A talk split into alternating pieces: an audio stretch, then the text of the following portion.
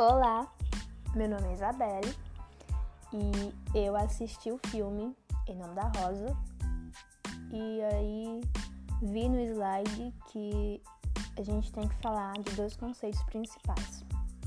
O primeiro conceito é a relação do filme com a filosofia medieval, com a filosofia cristã, ou seja, com o que a gente está estudando agora.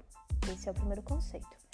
E o segundo conceito é formular hipóteses sobre a razão do título do filme, porque assim, a gente sabe que o filme é baseado em um livro e ambos têm um título misterioso, um título bem contraditório e enfim.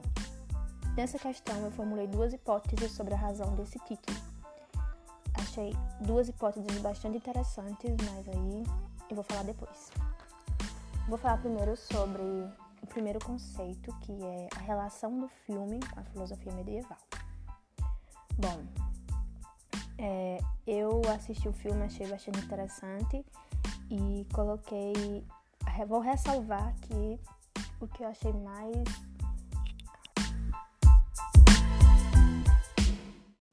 Sobre o que eu achei mais fácil de associar o que a gente está estudando agora. Bom, primeiramente, o filme ele passa em um período onde dogmas cristãos eram a base do conhecimento, certo? Vimos também que lá haviam as abadias, que poderiam ser definidas como as escolásticas do período medieval. Essas escolásticas é, eram responsáveis por ensinar o trívio e o quadrívio aos seus alunos, certo? Aliás, um dos personagens do filme, ele cita o pensamento do teólogo Tomás de Aquino, evidenciando então a tamanha influência que esse pensador, esse teólogo tinha lá naquele período.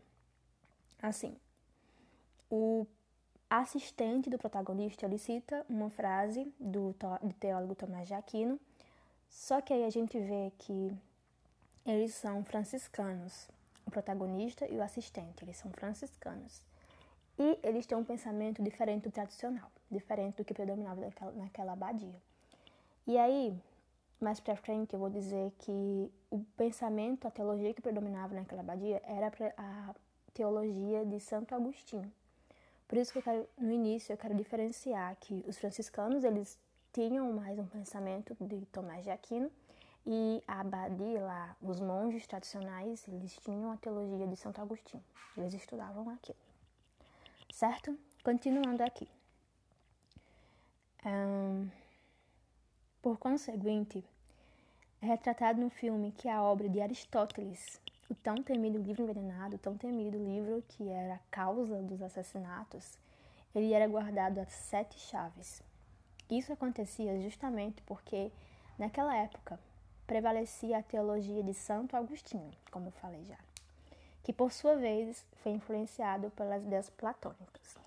A gente sabe que Tomás de Aquino foi influenciado por Aristóteles e Santo Agostinho cristianizou Platão. Então, são pensadores opostos.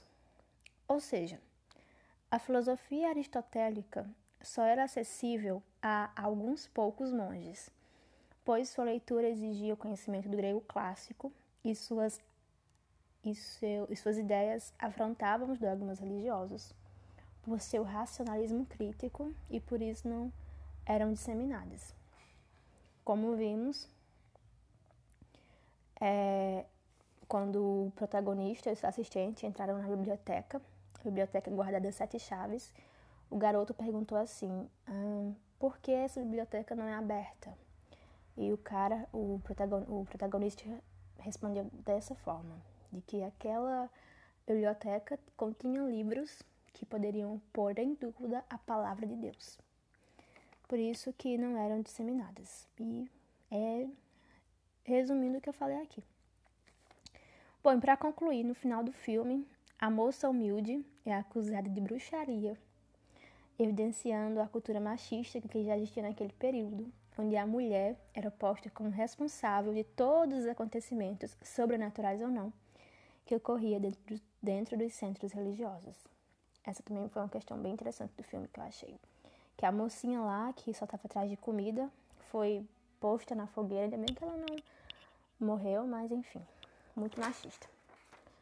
Bom, e aí foi, esse foi, meu, foi o primeiro princípio que eu achei do filme.